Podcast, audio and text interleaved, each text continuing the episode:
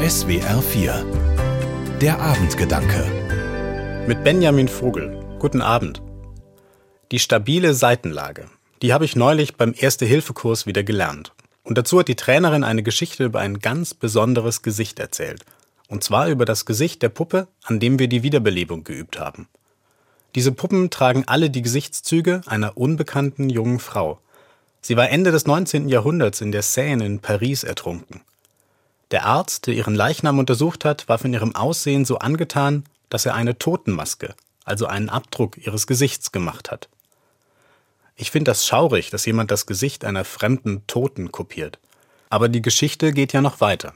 Etwa 60 Jahre später haben zwei Ärzte Puppen zum Üben der Herz-Lungen-Wiederbelebung entwickelt und entschieden, diesen Puppen das Gesicht der unbekannten jungen Frau zu geben.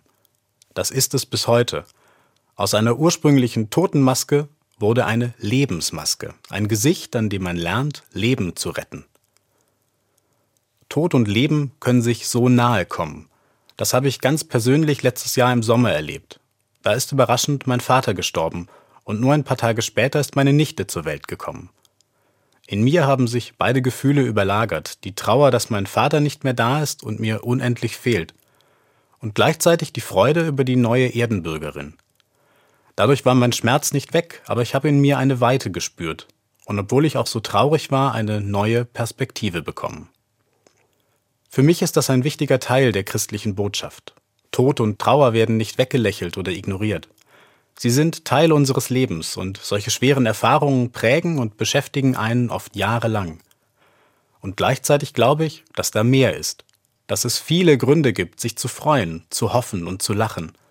Darin steckt so viel Leben, auch für Jesus waren beide Seiten wichtig. Er war für die da, die traurig waren. Und er war gerne in Gesellschaft und ist mit einem tiefen Vertrauen auf Gott durchs Leben gegangen.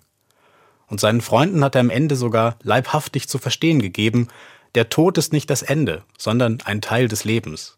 Und das letzte Wort hat das Leben. Benjamin Vogel aus Freiburg von der Katholischen Kirche.